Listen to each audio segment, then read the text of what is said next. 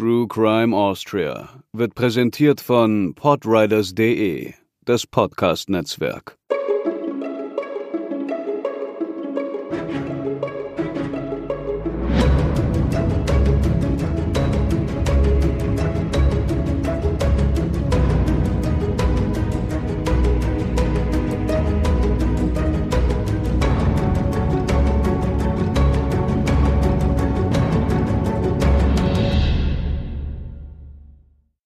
Hallo und herzlich willkommen zur 41. Episode von True Crime Austria.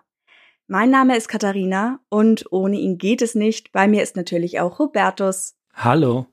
Du klingst heute sehr lustig. Hast du gute Laune? Ich habe so gute Laune, weil wir endlich wieder eine Episode aufnehmen. Ja, ja, ja. Unsere heutige Episode handelt von einem Mann, der sich stets als Opfer sah, selten als Täter, der sich aber immer wieder über die Jahre hinweg mit allen Menschen um sich herum angelegt hat. Er führte Dutzende Prozesse, verlor die meisten davon und letztendlich galt er als Querulant, als unbequeme Person, die dann mit einem Verbrechen von sich reden machte, was bis über die Grenzen Österreichs hinaus für Schlagzeilen sorgte. Wir haben für den Bericht übrigens wieder die Namen einiger Beteiligter geändert und möchten vorab darauf hinweisen, dass das Thema Suizid in dieser Folge öfter thematisiert wird. Wie Hubertus schon zusammengefasst hat, begann alles mit lauten Meinungen und kleineren Streitereien, zog sich über Jahre, führte mehrmals vor Gericht und mündete schließlich in einer Eskalation. All das brachte den vermeintlichen Täter für einige Zeit auf die Austria's Most Wanted Liste des Bundeskriminalamtes. Starten wir in unseren Fall. Wo ist Friedrich Felsmann? Die kleine Gemeinde Stivol liegt westlich von Graz, etwa 30 Minuten braucht man von dort bis ins Zentrum der steirischen Landeshauptstadt. Ungefähr 700 Menschen leben dort. Ein beschauliches Dorf, aber nicht immer friedlich. Vor allem ein Mann hatte mit vielen Ortsansässigen Streit. Friedrich Felsmann. Der damals 66-Jährige galt als Querulant. Ging ihm etwas gegen den Strich, legte er sich unerbittlich mit seinem Gegenüber an. Er hatte Ärger mit der Gemeinde, mit dem Bürgermeister, führte über ein Dutzend Prozesse. Mit der eigenen Familie war er ebenfalls nicht grün. Nach einem Prozess gegen seinen Bruder sprachen die beiden nicht mehr miteinander. Felsmann sah sich als Justizopfer. Gegen die Behörden und Gerichte hegte er eine besondere Abneigung. Auch mit den Nachbarn gab es Streit. Dabei ging es um einen Durchfahrtsweg, der von den Nachbarn genutzt wurde, damit die von Stivol aus zu ihren Häusern kamen. Der Weg führte einmal über das Grundstück der Felsmanns und erschwerte dem Landwirt und Hobbyimker seine Arbeit, wie er selbst sagte. Ein Freund erklärte die Situation in der Sendung Fahndung Österreich so. Das war so, er hatte seine Straßen asphaltiert gehabt eine und dann, oder angeblich haben sie dem Pfarrer Geld gegeben, dass er das klärt. Und dann ist aber das umgekehrt rausgekommen, dass der doch wieder das Benutzungsrecht hat für den Weg, dann ist er hergegangen und dann Asphalt wieder angerissen. Ne? Und das Problem war bei ihm das, er hat rechts unter dem Haus ein Gehege gehabt und links auch. Und da hat er sich im Hof immer lassen durchlaufen, damit er beide Gehege nutzen kann. Ne? Und natürlich hat er da ein Tor gemacht zu den Nachbarn hin. Und auf der anderen Seite noch einmal einen Zaun, weil, und natürlich haben die das nicht geduldet. Ne? Zu einer Einigung kam es nicht. Aus Protest verstellte Felsmann seinerseits die Straße, wenn jemand passieren wollte. Frieden war nicht absehbar über Jahre hinweg. Die Straße ist zwar eine Privatstraße, aber die Gemeinde sorgt für die Schneeräumung und Erhaltung. Sie führt durch das Anwesen von Fritz. Die drei Nachbarn hatten ein Servitutwegerecht. Trotzdem hat er ihnen den Weg versperrt, trotz des Gerichtsurteiles. Sagte Stivols Altbürgermeister Josef Brettenthaler später über die Streitsituation. Wenn man sich die Gebäude anschaut, um die es geht, ist es, und das muss man für beide Seiten sagen, wirklich nicht ideal, dass Wohnparteien, um zu ihrem Wohnort zu kommen, durch ein anderes Grundstück müssen oder über ein anderes Grundstück müssen. Gleichzeitig ist aber auch zu sehen, dass der Umweg ziemlich beschwerlich gewesen wäre. Also für alle Beteiligten eine blöde Situation.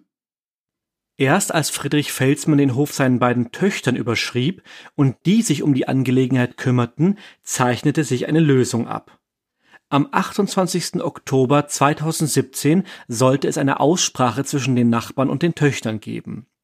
Die baten ihren Vater, er möge sich während des Treffens vom Hof fernhalten, damit man in Ruhe eine Einigung besprechen könne. Friedrich Felsmann fügte sich offenbar der Bitte. Anstatt bei der Klärung in der Nähe zu sein, fuhr er zu seinem Freund, den wir gerade schon im Einspieler gehört haben.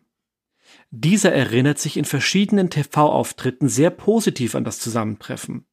Felsmann habe ihm einen Sechserträger Bier vorbeigebracht, als Dank dafür, dass er seine Frau bei sich jagen ließ. Generell sei er ihm gegenüber immer hilfsbereit und großzügig gewesen. Sie verbrachten einen letzten gemeinsamen Herrenabend. Am nächsten Morgen ging Friedrich Felsmann davon aus, dass die Auseinandersetzung beigelegt war. Man hatte ein Schriftstück aufgesetzt, das von allen unterschrieben werden sollte. Doch das Treffen war ausgefallen. Eine der Nachbarinnen hatte keine Zeit gehabt.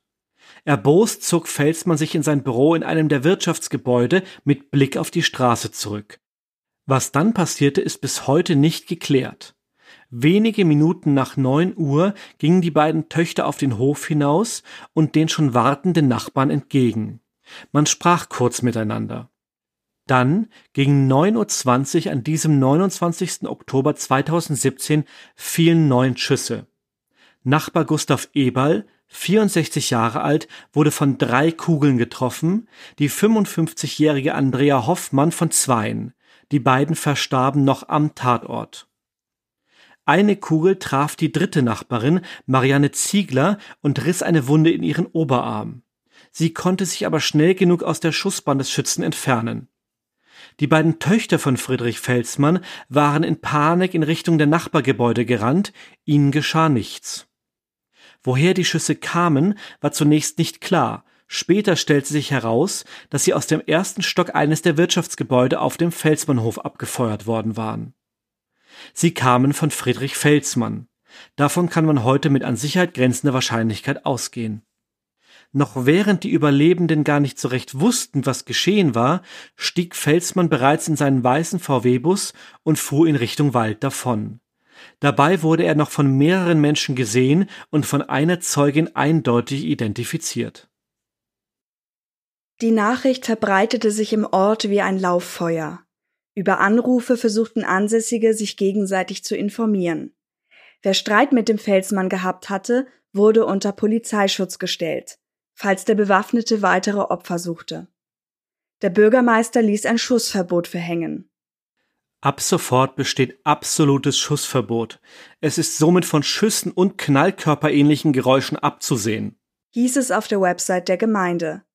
Auch die Volksschule und der Kindergarten wurden vorübergehend geschlossen. Die Kinder sollten zu Hause bleiben. An wichtigen Stellen im Ort, etwa vor dem Gemeindeamt, wurden bewaffnete Posten eingerichtet. Den weißen Lieferwagen fand man in der Nähe einer Stelle im Wald, an der Felsmann auch schon einige Bienenstöcke geführt hatte, etwa neun Kilometer von seinem Hof entfernt. Dabei hatte er bei seinem Verschwinden wohl nichts außer der Tatwaffe, einem kleinkalibrigen Gewehr mit Zielfernrohr. Woher die Waffe kam, war unbekannt denn Felsmann durfte gar keine Waffe tragen. Im Jahr 2016 wurde nach Drohungen ein Waffenverbot gegen ihn verhängt. Eine Durchsuchung des Hauses nach Waffen und Sprengstoff blieb ohne Ergebnis. Aussage der Polizei, die Waffe muss sehr gut versteckt gewesen sein. Er dürfte auch nur die Kleider, die er am Leib trug, mitgenommen haben. Von großen Geldmengen, die er sich zurechtgelegt haben könnte, wusste niemand etwas. Sein Handy war am Hof zurückgeblieben. Der Tatverdächtige besaß also weder Kommunikationsmittel noch Ausrüstung, die für einen längeren Aufenthalt unter freiem Himmel geeignet gewesen wäre.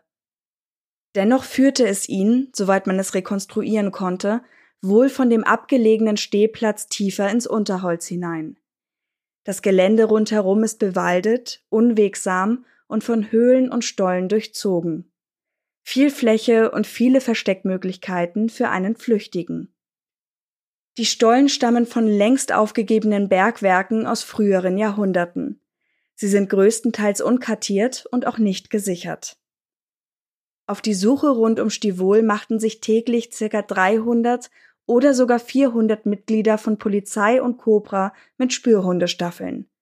Es kam zum bis dahin größten Fahndungseinsatz in der steirischen Geschichte. Wir haben eine sehr offensive Vorgangsweise gewählt. Der Einsatz war für sämtliche Kräfte eine Herausforderung und hat den Kollegen alles abverlangt. Im steilen, unwegsamen Gelände konnten sie sich oft nur auf Händen und Füßen fortbewegen. Besonders brutal war die Durchsuchung des Stollensystems im aufgelassenen Silberbergwerk. Sagte dazu der Einsatzleiter Oberst Manfred Pfennig. Bei dem Einsatz war zu beachten, dass der Flüchtige sich noch in der Nähe aufhalten konnte und eine Waffe bei sich hatte. Es war also schwere Schutzausrüstung erforderlich, während die Einsatzkräfte das unwegsame Gelände absuchten. Dazu kamen auch noch die Spürhunde. Es ging also um den Schutz von Mensch und Tier. Während die Suche lief, wurde parallel Felsmanns Leben durchleuchtet. Seine Frau und die Töchter gehörten ebenfalls zu den Befragten. Sie zeigten sich kooperativ, konnten aber nichts zu seinem Verbleib oder der Herkunft der Waffe sagen. Gut eine Woche später, im November 2017, wurde die Fahndung dann auf Europa ausgeweitet. Friedrich Felsmann steht im dringenden Tatverdacht, am 29.10.2017 in Stivol, Steiermark, zwei Personen durch Schüsse aus einem Gewehr getötet und eine Person durch Schüsse schwer verletzt zu haben. Er flüchtete unmittelbar nach der Tat mit seinem Fahrzeug in ein nahegelegenes Waldgebiet, stellte dort das Fahrzeug ab und setzte seine Flucht zu Fuß fort. Wo sich Felsmann derzeit aufhält, ist nicht bekannt. Felsmann könnte bewaffnet sein. Die Fahndung erhielt den Beisatz Most Wanted, auch auf europäischer Ebene. Beschrieben wird der Flüchtige als 1,74 Meter groß, schlank, mit graublonden, kurzen Haaren. Für die weitere Suche wurde eine Sonderkommission mit dem Namen Soko Friedrich eingerichtet. 40 Personen zählten dazu, auch der Verfassungsschutz war involviert. Die Soko änderte die Strategie von großflächigen Suchen hin zu gezielten Überprüfungen von Hinweisen. Zu diesem Zeitpunkt hatte man bereits rund 100 Meldungen aus der Bevölkerung erhalten. Statt der großen Truppe setzte man nun auf kleinere Teams mit Hunden und einen Hubschrauber, der die Einsatzkräfte am Boden von oben unterstützte. Die Fahndung weitete sich von der Region östlich von Stivol über das angrenzende Södingberg aus. Die Suchtrupps waren stets bis zum Einbruch der Dunkelheit unterwegs. In der Nacht hatte der Objektschutz Vorrang, also das Bewachen der Örtlichkeiten im Ort Stivol. Dann gab es eine erste vermeintlich heiße Spur. Ein Hinweis aus der Bevölkerung führte in der rund 18 Kilometer entfernten Gemeinde Gradwein zu einem konzentrierten Sucheinsatz. Einer Bäuerin kam es seltsam vor, dass die Schafe eines Abends so unruhig waren. Bei ihrer Kontrolle entdeckte sie einen Einbruch in einem Nebengebäude ihres Hofes. Dort lagerten Lebensmittel. Man nahm an, Felsmann habe sich davon etwas genommen. Doch die Frau konnte nicht sagen, ob etwas gestohlen worden war. War es vielleicht falscher Alarm? Andererseits ist es unwahrscheinlich, dass eine andere Person ausgerechnet jetzt dort einbricht wo die vielen Einsatzkräfte unterwegs sind. Das deutet schon eher darauf hin, dass der Gesuchte etwas zu essen besorgt hat. Meinte ein Polizist. Letztlich ließen sich keine Spuren sichern, die wirklich auf Friedrich Felsmann hindeuten würden. Ein weiterer Tipp führte die Polizei ins Freilichtmuseum Stübing. Die fast 100 historischen Bauernhäuser wären ein gutes Versteck. Vor allem, da der Flüchtige das Gelände bereits kannte. Ab und an hatte er sein Honig dort verkauft. Stübing und Stivol sind durch einen Wanderweg und Wald miteinander verbunden. Seit dem 31. Oktober war das Museum außerdem geschlossen. Die Durchsuchung dauerte über vier Stunden, aber man fand auch hier keine Indizien, die auf Felsmann hindeuten würden. Auch das nahegelegene Krankenhaus wurde überwacht. Aber hier gab es ebenso wenig Lebenszeichen von ihm. Unterstützt wurde die Suche inzwischen vom österreichischen Bundesheer, das mit zwei Husar-Einsatzfahrzeugen und speziellen Wärmebildkameras vor Ort war. Bei Tag konnte man Bewegung aus bis zu zwölf Kilometer Entfernung ausmachen. In einem Medienbericht hieß es, das Nachtsichtgerät am Dach erkennt Personen bis auf 4,5 Kilometer Entfernung. Eine Identifikation ist ungefähr ab 1,8 Kilometer Distanz möglich. Man ging zu diesem Zeitpunkt davon aus, dass Friedrich Felsmann noch am Leben war. Bei vorherigen psychiatrischen Untersuchungen war eine Selbstmordgefährdung ausgeschlossen worden, obwohl er schon einmal gedroht hatte, sich vor dem Justizministerium in die Luft zu sprengen. Der Chef des Bundeskriminalamts sagte, Wir suchen keinen Vermissten, wir suchen einen Straftäter mit einer Langwaffe. Und Die Situation wird für ihn von Tag zu Tag schlimmer und wir haben ein enges Netzwerk an Unterstützung auf der ganzen Welt. Die Gemeinde Stivol blieb auch eine Woche nach der Tat gut bewacht. Neben schwer bewaffneten Polizistinnen und Polizisten waren weiterhin gepanzerte Einsatzwagen und zusätzliche Einsatzkräfte im Ort stationiert. Die Trauerfeiern der Opfer wurden von der Polizei begleitet. Wie schon beschrieben nahm man an, dass Felsmann weitere Opfer suchen könnte und bot daher denjenigen Polizeischutz, die schon einmal Probleme mit ihm hatten. Zu diesen Leuten gehörte auch Stivols Altbürgermeister Josef Brettenthaler. Der Fritz hat mir das Leben schwer gemacht. Jahrelang hat er mich bekämpft. In einem Beitrag von Ungelöst Cold Case Austria ergänzte er dazu. Das war eigentlich ein Herzklopfen. Nicht gewusst, was da passiert ist und doch einen Verdacht gehabt, dass der Herr Felsmann Fritz ihn wahrscheinlich geschossen hat. Als er bekannt war, mit denen habe ich 14 Gerichtsverhandlungen gehabt. Er hat immer gesagt, bei jeder Gerichtsverhandlung, ich werde es mir nie erwischen, ich werde es mir nie erreichen, ich werde es mir nie finden. Ein Beispiel. Einmal ging es um eine Garage, die Friedrich Felsmanns Bruder in ein kleines Wirtschaftsgebäude umgebaut hatte. Brettenthaler erinnerte sich an das Verfahren. Zuerst hat der Fritz als Anrainer unterschrieben, dass er einverstanden ist. Als das Gebäude fertig war, verlangte er von mir als Bürgermeister, dass ich einen Abbruchbescheid erlasse. Das war unmöglich, rechtlich war alles in Ordnung. Die Brüder haben seither nicht mehr miteinander gesprochen. Ein mulmiges Gefühl und schlaflose Nächte blieben nach Felsmanns Flucht. Auch Brettenthaler war davon überzeugt, dass der Flüchtige noch lebt. Der ist clever. Der hat sich irgendwo ein Versteck zurechtgelegt. Der ist allen einen Schritt voraus. Möglicherweise hilft ihm jemand. Das Versteck in den Wäldern war keine seltene Theorie. Der Tatverdächtige hatte sich offenbar schon früher mehrere Tage dort aufgehalten und dabei im Freien übernachtet. Eine seiner Beschäftigungen war etwa das Filmen und Fotografieren wilder Tiere. Felsmann kannte die weitläufige Gegend rund um Stivol sehr gut. Als Rückzugsort war sie also in gewisser Weise naheliegend, nachdem er nicht mehr nach Hause konnte. Um dieser Expertise entgegenzutreten, wurden auch die Jägerschaft und Höhlenforscher einbezogen. Als das Wetter schlechter und es insgesamt kälter wurde, hofften die Ermittelnden, dies würde den Verdächtigen hervorlocken. Doch er blieb verschwunden. Die Soko Friedrich arbeitete mit verschiedenen Fachrichtungen weiterhin die Hinweise aus der Bevölkerung ab. Wie so oft kamen diese aus verschiedensten, auch internationalen Regionen und führten unter anderem zur Stellung eines erschrockenen Pensionisten, der davon in diversen Zeitungen berichtete. Am 8. November, elf Tage nach der Tat, wurde der Großteil der Suchkräfte abgezogen. Die Sonderkommission Friedrich wolle sich jetzt mehr auf kriminaltaktische Verfahren konzentrieren, hieß es dazu von der Landespolizeidirektion Steiermark. Es sind weiterhin Zivilkräfte vor Ort, aber nicht mehr in dem Umfang wie zuvor, betonte ein Polizeisprecher. Und Einsatzleiter Oberst Manfred Pfennig erklärte, Wir gehen nicht in den Normalbetrieb über. Ein Teil der Einsatzgruppe ist in Stivol. Wir können sofort eingreifen, wenn es notwendig ist.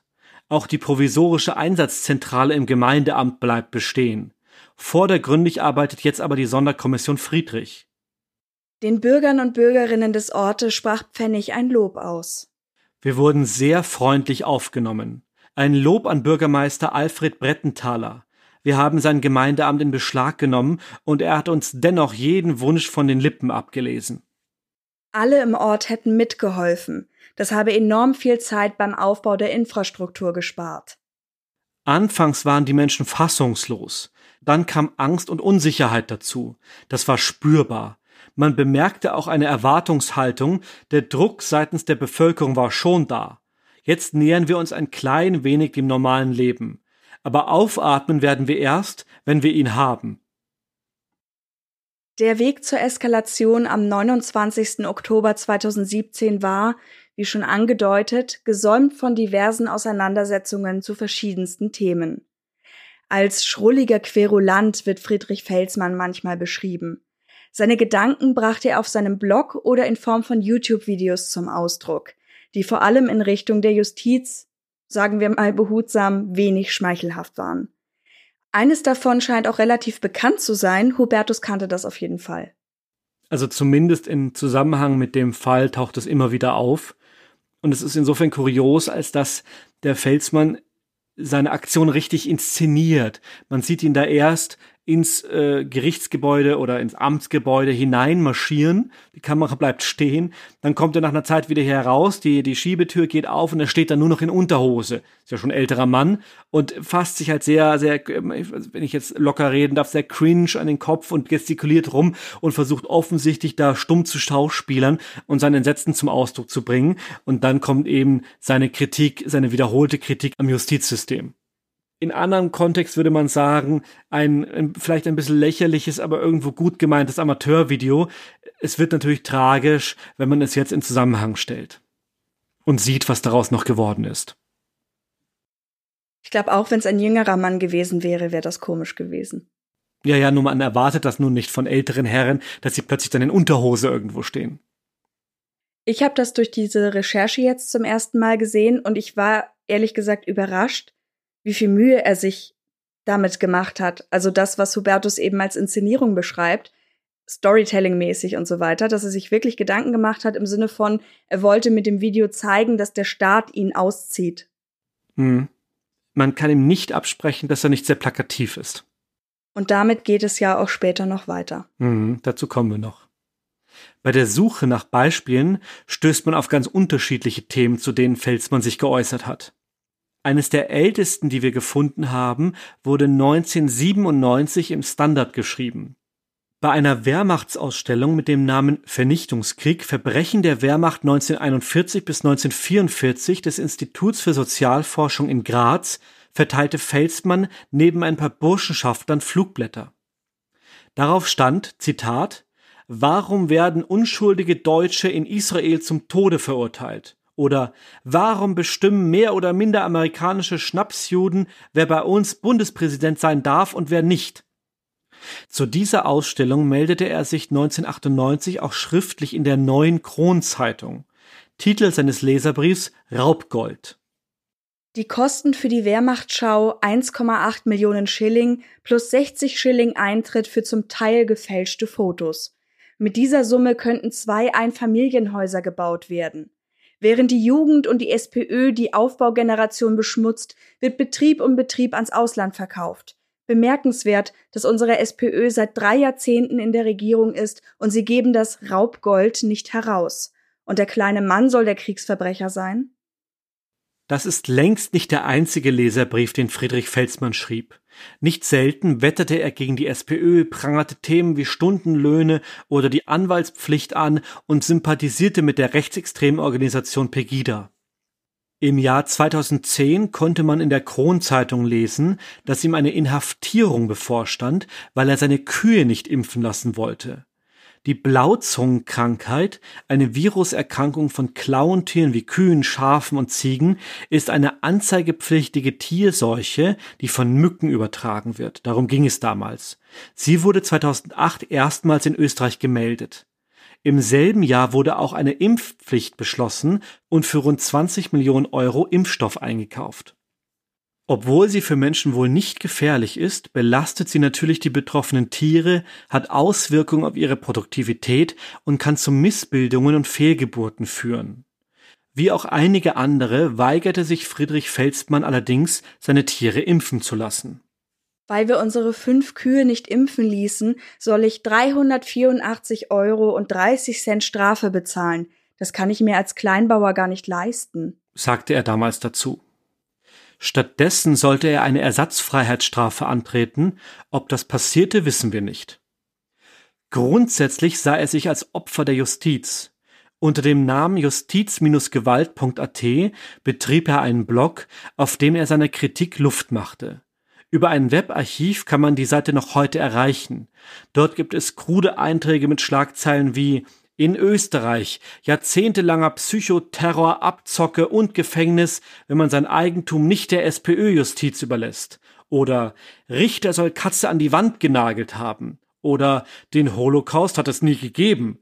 Oder 1000 Todesurteile im Landesgericht Wien und so weiter. Der letzte Eintrag stammt aus dem August 2017. Ebenfalls bekannt ist eine Aktion, bei der Felsmann mit einem Heil-Hitler-Schild an seinem Kleinbus vor dem Grazer Landesgericht auffuhr oder einen Traktor mit genau demselben Transparent vor der Grazer Burg abstellte, wo die steirische Landesregierung ihren Sitz hat. Als Begründung nannte er dem Sender ATV in einem Interview fürs Newsformat ATV aktuell folgende was genau wollen Sie jetzt erreichen mit dem Heil Hitler? Äh, das sind die ganzen Schikanen, die politischen Schikanen, äh, gegen mich abgestellt werden. Was sind denn das für Schikanen? Äh, das sind diverse Klagen, mutwillige Klagen, wo es überhaupt keinen Klagegrund gibt. Und. Zum Beispiel? Äh, ja, die, da wird meine Nachbarschaft gegen mich geheizt. Diese Missstände in der Justiz, auf die er mit seiner Website aufmerksam machen wolle, würde er lediglich mit den Methoden des NS-Regimes vergleichen, versicherte er der Staatsanwaltschaft. Daher auch die Aufmachung. Diese Aussage war offenbar glaubhaft, denn anstatt ihm einen Wiederbetätigungsvorsatz im Sinne einer NS-Propaganda nachzuweisen, blieb er unbehelligt. Warum das ein Streitpunkt ist, hört ihr später noch. Mit der Zeit häuften sich etliche Verfahren und Gerichtsprozesse an, abseits von den Streitereien im Dorf. Im Grazer Straflandesgericht hatte er nach Drohung gegen Richter und Staatsanwälte sogar Hausverbot. Eine davon ereignete sich im Februar 2011.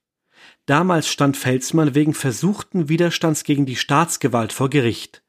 In einer Mail ans Justizministerium prangerte er die Fehlleistung von Richterinnen an und forderte die Abstellung von Justizgaunereien, wie er sagte. Widrigenfalls sehe er nunmehr den Weg zur Waffe, wie es im Schreiben des Gerichts heißt.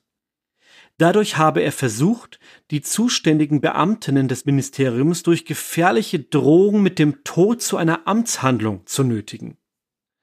2012 brachte die Staatsanwaltschaft Graz einen Strafantrag wegen öffentlicher Beleidigung einer Behörde ein. Felsmann hatte Flugzettel verteilt, auf denen Vorwürfe gegen das Bezirksgericht Frohnleiten erhoben wurden. 2014 wurde ein Strafantrag wegen übler Nachrede gegenüber zwei Richtern gegen ihn eingebracht. Im Mai 2017 folgte ein neuer Strafantrag wegen versuchter Nötigung in einem Exekutionsverfahren, genauer gefährlicher Drohung gegen einen Nachbarn. Alle drei Strafanträge wurden allerdings zurückgezogen, weil in Gutachten festgestellt worden war, dass Felsmann zum Zeitpunkt der Taten zurechnungsunfähig war.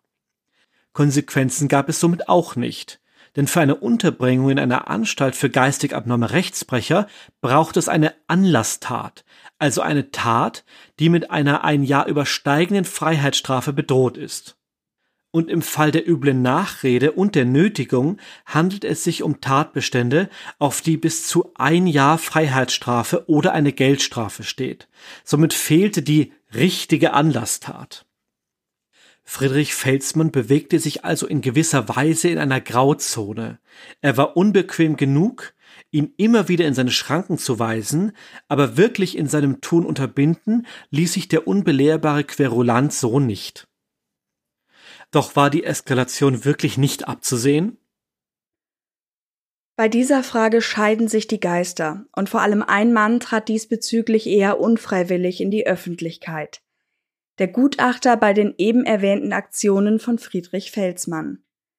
Es wäre aus unserer Sicht etwas vermessen, wenn wir uns nun in die Rolle eines Gutachters in einem solchen Fall hineinzudenken versuchen würden.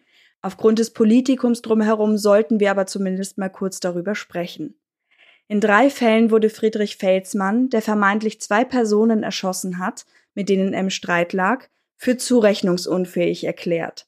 zweimal nach einer persönlichen Begutachtung, einmal in Form eines sogenannten Aktengutachtens. Nach der Tat im Oktober 2017 sagte der Gutachter dazu, ich hätte ihn nicht so eingeschätzt, dass er zu so etwas neigt. Aber man kann in einen Menschen nicht hineinschauen. Hinterher ist man immer gescheiter. Jedenfalls habe er dringend eine Therapie empfohlen. Außerdem sei es bei den Gutachten um die Suizidgefahr gegangen, also quasi ein anderer Schwerpunkt in der Betrachtung. Das war, nachdem Felsmann angedroht hatte, sich vor dem Gericht in die Luft zu sprengen. Kein einziges Mal hat mich der Staatsanwalt mit einer Gefährdungseinschätzung beauftragt. Wenn er das nicht tut, dann darf ich auch nicht tätig werden. Das sah die Oberstaatsanwaltschaft Graz etwas anders. Sie veröffentlichte einen Teil des Fragenkatalogs vom Oktober 2016. Ob zu befürchten sei, dass der Beschuldigte eine mit Strafe bedrohte Handlung mit schwerer Folge begehen könnte? Antwort des Gutachters man könne nicht mit der im Gesetz geforderten großen Wahrscheinlichkeit von neuerlichen Tathandlungen mit schweren Folgen ausgehen. Ergebnis Verfahren eingestellt und somit keine Einweisung in eine Anstalt für geistig abnorme Rechtsbrecher. Der Oberstaatsanwalt konkretisierte, dass er in der Drohung durch Sprengung durchaus eine Anlasstat sah. Damit seien nicht nur andere Personen gefährdet gewesen, die Strafdrohung von über einem Jahr hätte auch eine Unterbringung möglich gemacht. Es geht uns aber nicht darum, die seinerzeitige Expertise als solche zu kritisieren, sondern darzulegen, dass tatsächlich auch der Gutachtensauftrag erging, ob in Zukunft aus psychiatrischer Sicht mit Strafe bedrohte Handlungen mit schwerer Folge, wie zum Beispiel Todesdrohungen oder schwere Körperverletzungen zu befürchten sind. Hieß es. Die Einschätzung führte dazu, dass eine Empfehlung zur Unterbringung ausblieb, wodurch die Staatsanwaltschaft auch keinen entsprechenden Antrag einbringen konnte. Aber, und das ist zur Einordnung sehr wichtig, die Gefährdungseinschätzung wurde nach den seinerzeitigen Untersuchungsergebnissen vorgenommen. Der Rückschluss, es handle sich um eine Fehleinschätzung, kann also auch nicht ohne weiteres gezogen werden. Auch das war Teil der Erklärung der Oberstaatsanwaltschaft Graz. Kommen wir noch einmal kurz zu der Traktoraktion. Auch das Verhalten der Polizei wurde kritisiert, weil Felsmann mehrfach mit besagtem Hitler-Transparent durch die Gegend fuhr, ohne belangt zu werden. Ihr habt eben schon gehört, was die Verteidigung der Aktion war. Ein Vergleich von Justiz und NS-Regime. Falls euch das etwas zweifelhaft vorkommt, so sah es auch ein Richter. Es könne nicht sein, dass jetzt jeder, der glaubhaft versichert, das NS-Regime nicht verherrlichen zu wollen, mit Heil Hitler oder Hakenkreuzfahren durch die Gegend fahren darf. Selbst wenn das NS-Verbotsgesetz nicht schlagend wäre, könnte man immerhin das Verwaltungsstrafgesetz anwenden. Damit hätte die Polizei sofort einschreiten können. Denn die Polizei kann jemanden, der trotz Abmahnung in der Fortsetzung der strafbaren Handlung verharrt oder sie zu wiederholen sucht, festnehmen. Und auch mit dem Paragraphen, der die Verwendung von nationalsozialistischem Gedankengut im Sinne des Verbotsgesetzes regelt, hätte man die Aktion stoppen können. Also mehrere Möglichkeiten, um dem Unruhestifter das nicht durchgehen zu lassen. Zur Zurechnungsfähigkeit sagte der Richter, dann hätte man ihn umso schneller aus dem Verkehr ziehen müssen und nicht einfach weiterfahren lassen dürfen. Wenn etwas wie ein vermeintliches Fehlurteil oder Gutachten auftaucht, wird natürlich durchleuchtet, wie es dazu kam. Wie in jedem System gibt es auch im Maßnahmenvollzug immer wieder Reformen. Zuletzt haben wir in Folge 39 darüber gesprochen. Auch einige Jahre vor dem Fall Felsmann gab es eine Expertengruppe, die vom Justizministerium eingesetzt wurde. Sie stellte fest, dass Qualitätsstandards für psychiatrische Prognosebegutachtungen fehlen und die verschiedenen Stellen nicht optimal zusammenarbeiten. Es gebe ein Bermuda-Dreieck. Die Medizin kümmere sich um Personen mit psychischen Störungen, die akut fremdgefährlich sind die Justiz um solche, die bereits ein Delikt gesetzt haben, das mit einer mehr als einjährigen Freiheitsstrafe bedroht ist. Dazwischen entsteht eine Grauzone. Entsprechend dürfe auch nicht eine Gefährlichkeitseinschätzung allein ausschlaggebend sein. Es brauche ein Netzwerk aus mehreren Akteuren. Der Leiter der Staatsanwaltschaft Graz hielt dagegen, dass es einfach zu wenige psychiatrische Sachverständige geben würde. Meist gäbe es einen Gutachter, der bereit wäre, den Fall zu übernehmen. Zwei oder drei zur Auswahl wären schon Luxus. Grund dafür sei unter anderem die Bezahlung. Als Ärztinnen und Ärzte werden Psychiater und Psychiaterinnen nach dem Gebührenanspruchsgesetz honoriert. Das bedeutete mit Stand des Falles Felsmann 25,20 Euro für einfache körperliche Untersuchungen und bis zu 167 Euro für eine zeitaufwendige neurologische Untersuchung für diejenigen, bei denen es unter anderem auch um Einweisung in Anstalten geht. Nichts im Vergleich zu den Sätzen am freien Markt. Psychologen, Psychologinnen und Wirtschaftsprüfende beispielsweise könnten ihre regulären Tarife verrechnen. Kehren wir noch einmal zur direkten Fallbetrachtung zurück. Verschiedene Profiler haben sich damit auseinandergesetzt, wo Friedrich Felsmann abgeblieben sein könnte und haben natürlich auch seine Tat beleuchtet. Wahrscheinlich hat er keinen Suizid begangen. Wahrscheinlich hält er sich in der Nähe gut versteckt. Das dachten damals viele. Ich vermute ihn noch im Umkreis von Stivol, meinte ein Kriminalpsychologe des Bundeskriminalamts. Er fühlt sich im Wald wohl, er kennt sich dort aus und fühlt sich sicher. Er und seine Kollegen charakterisieren Felsmann als Einzelgänger, der zwar strukturiert vorginge, die Tat aber wohl nicht geplant hatte. Das ist situativ an dem Tag selbst entstanden. So formulierte es der Profiler. Felsmann sei ja davon ausgegangen, dass das Klärungsgespräch schon vorbei war, und plötzlich standen wieder die Nachbarinnen und der Nachbar auf seinem Grundstück. Das war sein Zuhause, sein Lebensmittelpunkt. Da ist er persönlich angegriffen worden. Er fühlte sich als Opfer, nicht als Täter. Über Jahre hinweg hatte er sich auf verschiedenen Wegen Luft gemacht, durch seinen Blog im Internet und seine Aktionen, mit denen er sich in die Öffentlichkeit stellte.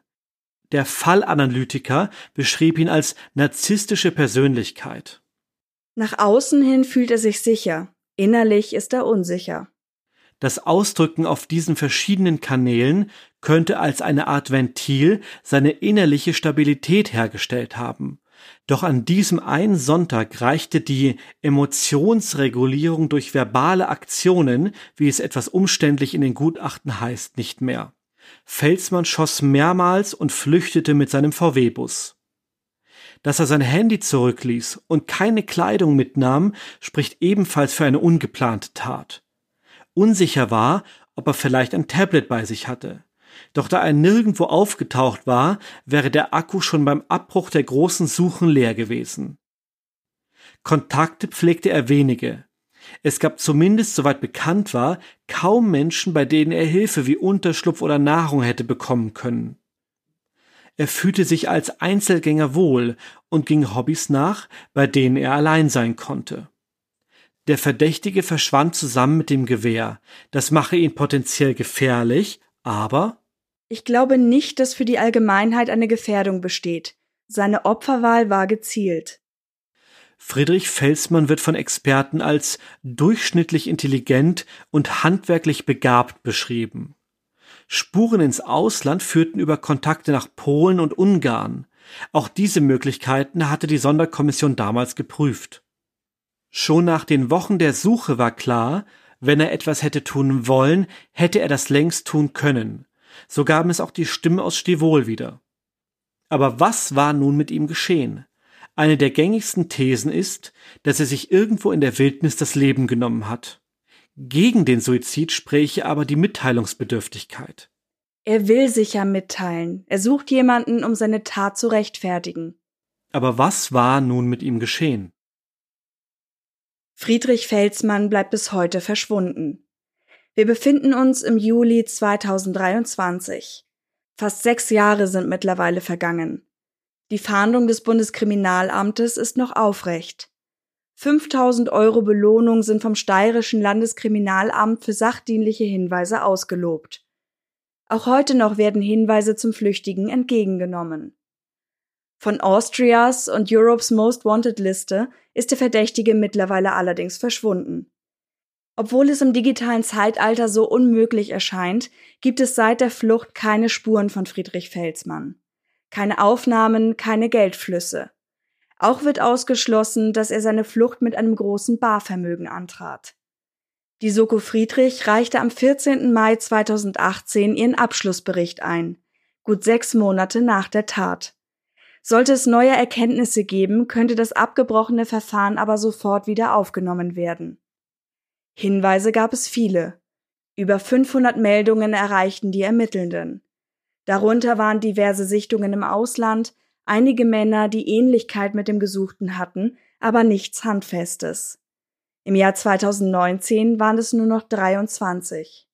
Es wird schwieriger, je länger die Tat zurückliegt. Dass Felsmann verschwunden bleibt, bedeutet auch, dass es keinen Abschluss gibt. In Stivol ist mittlerweile wieder Ruhe eingekehrt. Doch an einigen Häusern wurden Sicherheitskameras angebracht. In einer Ausgabe der Sendung Fahndung Österreich ist Ermittler Harald Winkler in einem Interview zu hören. Darin betont er noch einmal, dass Felsmann nur als mutmaßlicher Täter bezeichnet werden kann. Also einen direkten Augenzeugen für das Abdrücken gibt es nicht, aber die Gesamtheit unserer Ermittlungen hat eigentlich ergeben, dass niemand anderer als Friedrich Felsmann für diese Tat in Frage kommt. Mhm. Man muss an dieser Stelle aber schon festhalten, dass auch für Friedrich Felsmann die Unschuldsvermutung gelten muss, weil er bis dato noch nicht von einem ordentlichen Gericht für diese Tat verurteilt wurde, weil er sich eben durch die Flucht einem möglichen Verfahren entzogen hat. Der Fall kann nicht geschlossen werden, bis der Verdächtige gefunden ist, tot oder lebendig. Aus unserer Sicht ist die Tat geklärt. Aufgrund der Spurenlage und der Aussagen, obwohl Felsmann noch nicht gefunden wurde. Hieß es seitens der Landespolizeidirektion. Heute hätte man andere Möglichkeiten für die Suche, auch in solch zerklüfteten Waldgebieten wie um Stivol. Bei der Landespolizeidirektion Steiermark gibt es mittlerweile zehn nachtflugtaugliche und mit Wärmebildsensorik ausgestattete Drohnen, dazu 23 Piloten. Ebenso hat sich die persönliche Ausrüstung der Polizistinnen und Polizisten verbessert. Sie ist zum Beispiel nicht mehr so schwer wie damals und praktischer für solche Suchaktionen. Durch zunehmende Vernetzung wird die Organisation erleichtert. Auch mobile Einsatzzentralen sind mittlerweile vorhanden. Ich traue mich zu sagen, dass heute eine Flucht wie damals von Felsmann schwieriger wäre. Je länger der Fall zurückliegt, desto wahrscheinlicher ist es, dass der vermeintliche Täter nicht mehr am Leben ist. Mit Hinsicht auf das Profil auch dadurch, dass die Kanäle zur Kommunikation, die er davor oft und intensiv genutzt hat, in seiner Situation gänzlich wegfallen. Aufgrund dieses Mitteilungsbedürfnisses wurde früher manchmal vermutet, es könnte sogar sein, dass Felsmann sich stellt, um seine Sicht der Dinge darzulegen. Dies ist nicht passiert. Wir beenden die heutige Folge daher ohne klares Ergebnis, aber noch einmal mit dem Aufruf, dass noch immer Hinweise entgegengenommen werden. Den Link zum Fahndungsaufruf des Bundeskriminalamtes findet ihr in unseren Show Notes. So, und jetzt, Katharina, möchte ich von dir wissen, was denkst du, wenn du eine Aussage treffen müsstest? Was ist mit Friedrich Felsmann geschehen? Oder um unseren Folgentitel aufzugreifen, wo denkst du, ist er? Ich glaube, und das ist natürlich reine Spekulation, das sei zu diesem Meinungspart wie immer dazu gesagt, um es nochmal klarzustellen, dass diese Beschreibung von den Stollen mich zu dem Gedanken verleitet, dass er da irgendwo ist. Ich glaube nicht, dass er aus diesem Wald rausgekommen ist. Ja. Ich denke tatsächlich auch, also obwohl so viele Leute sagen, der wird sich nicht umbringen, auch wenn die Gutachten das sagen, ich bin der Meinung, bei den Gutachten, die wurden zu einer Zeit erstellt, die halt nicht auf diese Situation natürlich abgezielt haben, in der man sich in einer solchen extremen Situation nochmal anders verhält oder oftmals anders verhält. Ich denke auch, der ist dort irgendwo im Wald abgeschieden und hat sich selbst gerichtet. Vielleicht, wie du sagst, in einem der Stollen. Ich überlege die ganze Zeit auch eingedenk der Suchaktion und der Hunde und dieser Leichenspürhunde, die dann auch noch dazu kamen, ob es, wenn man sich verstecken will, also wenn man seinen eigenen Leichnam verstecken will, nachdem man sich getötet hat, ob es dann besser ist, wenn man in, in, einer, in einer Höhle liegt, also für den Geruch, den jetzt die Hunde dann aufnehmen können, oder irgendwo unter in freier Wildbahn, wo viele Gerüche das überdecken. Ich denke da jetzt auch an unseren Fall Nummer 13. Raven und der Mord an den Rohnlüften, wo er ja auch, oder sein Leichnam, wenige Meter neben der Straße lag, natürlich im Winter, und dann erst im Jahr drauf gefunden wurde. Und der Leichnam damals ja auch schon vom Tierfraß so zersetzt war, dass man ihn kaum identifizieren konnte, wie das ist, wenn ein Leichnam in einer Höhle liegt. Es wurde auch gesagt, dass einige der Stollen gar nicht mehr betreten werden konnten. Also dass tatsächlich dieses Waldgebiet A schon super kompliziert war und B, das teilweise so verschachtelt ist in diesen Höhlen, dass man da auch mit Hund gar nicht reinkommt. Beziehungsweise man den Hund da auch nicht unbedingt reinschicken würde. Und ich glaube gar nicht, da würde ich dir widersprechen, dass er das selbst getan hat, weil dadurch, dass er ja eigentlich Gerechtigkeit wollte, seine Gerechtigkeit für sich, wäre ja diese ganze Aktion eigentlich für nichts gewesen, wenn er dann gar nichts mehr dafür hat. Aber inwiefern widersprichst du mir, wenn du sagst? Wenn, wenn er dann gar nichts mehr davon hat.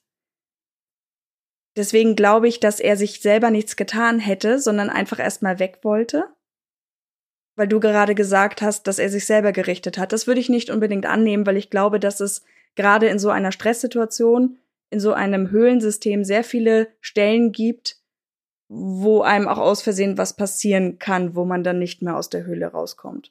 Ach so, du meinst, er ist verunglückt. Zum Beispiel.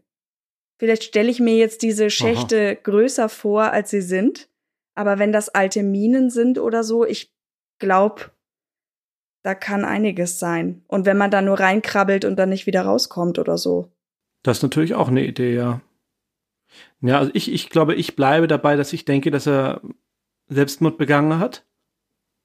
Aber solange man es eben nicht findet, wird man es auch nicht sagen können. Das ist ja das, was diese ungelösten Fälle so mysteriös macht, dass man diesen letztendlichen Abschluss, auch wenn die Tat so man das von jetzt sagen kann, eigentlich aufgeklärt ist. Das haben wir ja auch von den Polizisten als Aussage, die meinen, die Tat ist eigentlich aufgeklärt, aber dieser endgültige Abschluss kann nicht getroffen werden, weil der Täter fehlt, weil die Tatwaffe fehlt. Natürlich könnte man sich jetzt in Spekulationen ergehen, in Absurden, dass es irgendjemand anderes war, aber das ergibt ja keinen Sinn, weil kein Motiv vorlag. Und das Motiv, was vorlag, hatte, wenn, dann der Felsmann selber. Und es passt ja auch zur Flucht letztlich. Ja. Es ist natürlich kein Geständnis, aber es ist ein Anzeichen, sagen wir mal. Es macht keinen schlanken Fuß. Und ja. ich finde, dass dieses Ungelöstsein für alle Beteiligten so ungnädig ist. Also ob das jetzt natürlich die, die nahen Verwandten sind, die ja sogar dabei waren bei der Tat, ob das die Leute sind, die zu denen gehören, die da verstorben sind oder angegriffen wurden, oder die Leute, die dann wirklich Angst hatten, oh Gott, der kommt als nächstes zu mir, weil er mit so vielen Leuten zerstritten war. Da würde man einfach wirklich allen Frieden wünschen. Ja. Was ich mir auch noch notiert habe, ist dieses Gutachterthema. Das kommt immer wieder auf, das begegnet uns in jedem zweiten Fall gefühlt.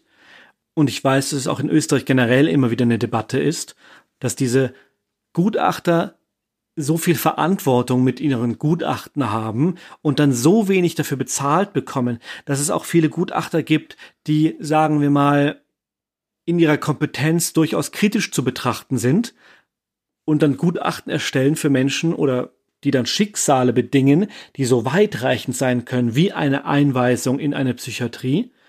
Und wenn ich mir jetzt vorstelle, ich soll begutachtet werden, warum auch immer, weil ich ein Querulant bin, und dann macht das jemand, der 25 Euro dafür bekommt.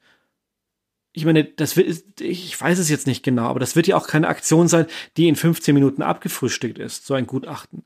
Das muss doch länger dauern. Wenn mich jemand kennenlernen und, einschätzen will, dann muss der mit mir eine ganze Zeit lang sprechen und mich ausfragen, um auch nur ein ungefähres Bild von mir zu bekommen. Und das kann ja in 25 Euro oder eben in diesen angegebenen 167 Euro nicht abgedeckt sein für eine weitreichende Untersuchung, muss man dazu sagen, wo es nicht nur darum geht, einen Fragebogen auszufüllen mit demjenigen, sondern wirklich beispielsweise eine neurologische Untersuchung damit zu machen. Ja, also egal in welche Richtung wir jetzt argumentieren, da liegt einfach im System etwas im Argen. Und das steht ja auch öfter in der Kritik, dass einige Abrechnungen in der medizinischen Landschaft in Österreich einfach nicht zeitgemäß sind. Und dann ist es natürlich sehr, sehr unfair zu lesen, dass jemand, der eben kein Arzt, keine Ärztin ist, einen anderen Honorarsatz nehmen darf, weil das nicht an etwas gebunden ist. Und nicht falsch verstehen, natürlich sind diese Grundsachen wichtig, weil Medizin sollte natürlich zum Beispiel auch für alle erschwinglich sein irgendwie. Wenn jetzt jeder horrende Preise aufruft, weil es ein freier Markt ist, dann funktioniert das nicht. Also es hat schon einen Sinn, dass das irgendwie gebunden ist. Aber das gerade im Vergleich dazu, dass zum Beispiel ein Wirtschaftsprüfer sagen kann, ja, ich bin jetzt hier unterwegs und ich nehme jetzt so und so viele tausend Euro dafür, dass dieser Wirtschaftsprozess über Jahre läuft, das ist dann schon ein bisschen unfair. Mhm. Und es soll nicht heißen, dass die Leute da schludern, grundsätzlich, wenn sie diese Gutachten machen. Aber ich kann mir schon vorstellen, dass das weniger attraktiv ist, als dann beispielsweise auf eigener Basis was zu machen. Ja. Na, ich, nehmen wir einfach mal an, dass diese Leute nicht schludern, die meisten nicht, aber es machen einfach weniger, weil es für sie wirtschaftlich nicht interessant ist, weil sie damit ihren Lebensunterhalt nicht bestreiten können. Und wenn es weniger machen, dann ist diese ungeheure Gutachtenflut, die es geben müsste, nehme ich mal an, muss von sehr wenigen Schultern getragen werden. Was mich dabei auch noch interessieren würde, ist, ob das wirklich so wie uns das jetzt im Fall unterkam, so ist, dass eine Person ein Gutachten stellt und das ist dann das Gutachten. Also gibt's da nicht noch wie in der Wissenschaft üblich so eine Art Peer Review oder so, also dass andere Leute aus dem Fach auch nochmal schauen? Oder ist das wirklich so, dass eine Person Urteil ist in dem Zusammenhang falsch, aber ihre Auskunft trifft und das ist es dann. Und dann richtet man sich als beispielsweise Staatsanwaltschaft danach. Falls ihr da was wisst oder vielleicht sogar damit arbeitet, schickt uns das gerne mal rüber. Weil wir hatten ja auch schon andere Fälle, wo es um Freilassungen ging, wo dann auf jeden Fall mehrere Leute waren. Und dann ge gewinnt quasi die Mehrheit sozusagen. Aber wo mehrere Leute da sind, die sich das wirklich ansehen. Und hier hatte ich das Gefühl, das ist nicht so. Und auch anhand dieser Schilderung, dass man froh sein kann, wenn man überhaupt einen findet, habe ich dann gedacht, ah, das klingt eigentlich nicht, als wenn das so sein sollte. Was ich am Ende gerne noch kurz anreißen würde, ist dieser Teil der Mitteilungsbedürftigkeit und die Frage, ob das eine Art Hilferuf sein kann. Wenn jemand mit so vielen Leuten im Clinch ist, ist das natürlich erstmal so, dass man denkt, oh, und der, der motzt immer nur und der legt sich mit allen an und so weiter. Natürlich steckt auch was dahinter. Das heißt nicht, dass ich ihn da jetzt mit verteidigen möchte, aber es muss ja einen Grund geben, dass jemand auf so viele Themen, und wir haben ja wirklich diverses gehabt mit äh, Rechtsextremismus bis Impfen bis ein Dachdeckerbeispiel gab es in einer Doku oder eben dieser Weg. Das sind ja ganz viele verschiedene Themen und irgendwie hat grundsätzlich einfach alles gestört. Und da kam bei mir eben diese Frage auf, diese Ablehnung, diese Kränkung, ob diese Art, das zu kanalisieren, im Internet beispielsweise eben dieser Hilferuf war. Was natürlich grundsätzlich keine gute Art ist, ihn auszudrücken. Also irgendwo macht ja auch der Ton die Musik und wenn man sich das selber auch nicht eingestehen kann und dann da eher rumpoltert, ist das natürlich auch nicht das, wo Leute sich dann drum reißen, einem zu helfen. Aber ich habe das Gefühl, dass da einfach echt viel im Argen war und will es, wie gesagt, auch nicht verteidigen. Aber ich habe dann schon überlegt, wie das so weit kommen konnte. Ja, ist eine gute Frage. Das ist natürlich ein wenig Küchentischpsychologie, die wir jetzt betreiben müssen. Sehr, ja. Ähm, ich hätte jetzt gesagt, ich glaube das nicht aus dem Verhalten heraus, weil es so aktionistisch war. Also ich sehe da wenig Spielraum, wenig Möglichkeit, die er den Leuten lässt, um sich helfen zu lassen wie er auch auf seiner Webseite agiert, wie er also in all seinen Schriftstücken mit diesen Aktionen, die er fährt, buchstäblich dann nach Graz mit Trecker und und Co. habe ich nicht den Eindruck, dass dort jemand verzweifelt jemand äh, verzweifelt Anerkennung haben will im Sinne von äh, hört mich, ich möchte eigentlich nur von allen lieb gehabt werden, sondern ich sehe da jemanden, der so verbohrt und stoisch seine Sicht der Dinge durchzuboxen versucht. und so festgefahren ist, dass es ihm nicht mehr um einen Dialog geht, sondern nur noch um das Niederbrüllen des Gegenübers und das Schlechtmachen des Gegenübers. Das ist mein Eindruck. Aber natürlich kann man da wahrscheinlich auch so eben dieses Hilferufende rein interpretieren. Ich weiß nicht, ob das zulässig ist, aber das, das kleine Kind, was plärrt und, und gegen die Tür boxt, könnte man auch sagen, das ist jetzt nicht unbedingt ein Angebot, sich helfen zu lassen, und trotzdem ist es irgendwo ein Hilfeschrei. Es ist halt immer dieses, ich musste meinen Weg finden und meinen eigenen Weg gehen, weil du hast mir nicht geholfen. Und du ist dann eben auch manchmal der Staat, die Justiz. Ich habe dieses Anliegen gehabt und ich wollte, dass das erfüllt wird. Und es ist dann zurückgekommen. Das haben wir ja auch in dem einen Einspieler gehört. Dass er offenbar dachte, ja, ja, lass uns mal vor Gericht gehen. Und dann kam es vom Gericht aber andersrum zurück und dann war wieder grantig. Natürlich, weil man will ja auch nicht unbedingt vor Gericht verlieren, das ist schon klar. Wer will das schon, ja? Aber dass das eben immer dieses, ich musste das auf meine Art lösen, weil keiner hat mir geholfen und ich bin damit irgendwie alleine gelassen worden wie du schon gesagt hast, totale Küchentischpsychologie. Und ich will auch gar nicht sagen, dass das zwangsläufig meine Meinung widerspiegelt. Ich wollte das nur einmal in den Raum werfen, weil im Grunde kommen wir da ja so ein bisschen auf die Internet-Troll-Diskussion. Jeder benimmt sich im Internet wie eine offene Hose und möchte dafür Verständnis haben und offene Meinungsfreiheit, bla bla. Und dann müsste man eigentlich auch sagen, dass du diese Probleme mit dir hast, dass du dieses Ventil suchst in dem Moment, ist eigentlich nicht mein Problem. Deswegen, wie gesagt, möchte ich das auch nicht in Schutz nehmen oder entschuldigen oder irgendwas, aber das Thema einmal anschneiden. Was wir zu guter Letzt auch noch ehrenhalber oder un, um unsere eigene Ehre zu verteidigen sagen wollen, ist Stivol oder Stivol? Das ist die Frage. Spricht man mit den Sprechern der TV-Beiträge, ist es immer Stivol.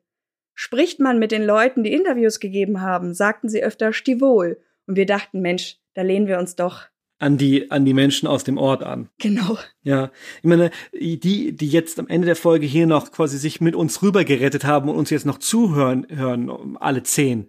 Äh, ja, alle anderen werden wütend schon abgeschaltet haben und wir die kriegen, haben schon wütend die die Hassnachrichten, Genau, die Internet-Troll-Hassnachrichten geschickt. wir kriegen wieder lauter Nachrichten, dass wir Dinge falsch aussprechen. Wir haben versucht, natürlich werden wir niemals das, das steirische Böen äh, gut rüberbringen können, aber wir haben zumindest versucht und ich hoffe, hier am Ende ist es aller Ehren wert, dass wir versucht haben, uns an die Aussprache der Menschen vor Ort anzupassen. Wir haben unser Bestes getan. Wenn wir uns jetzt für die falsche Variante entschieden haben, dann ist das jetzt unser Slang. Und wir beide werden es früh genug merken, wenn Und wir uns für die falsche Aussprache entschieden haben. Und in Mathe ist es doch auch so, wenn man Folgefehler macht, ist es ja nicht so schlimm. Also wenn man dann richtig weitergerechnet hat, aber zum Beispiel mit einer falschen Zahl, bekommt man ja trotzdem die restlichen Punkte. Ich habe diese restlichen Punkte nie bekommen. ich habe ja. Gut, dann machen wir einen Schwenk zu den Show Notes. Ich greife Hubertus einmal vor, der gerade schon angesetzt hat, mich zu bitten, die ganzen Plattformen runterzubeten, wie ich, Ich- das immer mache. Sa ich wollte nur, ich wollte nur überleiten mit sag den Leuten, wo sie uns beleidigen dürfen. Okay, das sage ich aber nicht, sondern ich weise einfach mal darauf hin, dass wir die beiden, dass wir die beiden Formate, aus denen wir auch die Audiozitate entnommen haben, einmal in die Shownotes packen, falls ihr euch auch noch mal die ganzen Beiträge ansehen wollt. Und dann verrate ich euch jetzt, wo ihr uns so findet. Das sind Facebook und Instagram als True Crime Austria. Und wenn ihr uns eine Mail schreiben möchtet, geht die bitte an hinweise at truecrimeaustria.at. Und falls ihr uns unterstützen möchtet, dann findet ihr auch diese Informationen in den Show Notes. Das sind die Support-Plattformen Patreon und Steady. Und ihr habt auch die Möglichkeit, uns direkt über PayPal zu erreichen. Bleibt uns nur zu sagen, vielen Dank fürs Zuhören. Wir freuen uns, das nächste Mal zu hören, wo Friedrich Felsmann ist. Und wie Stivol ausgesprochen wird? Und bis zum nächsten Mal. Tschüss, bis dann. Ciao, ciao.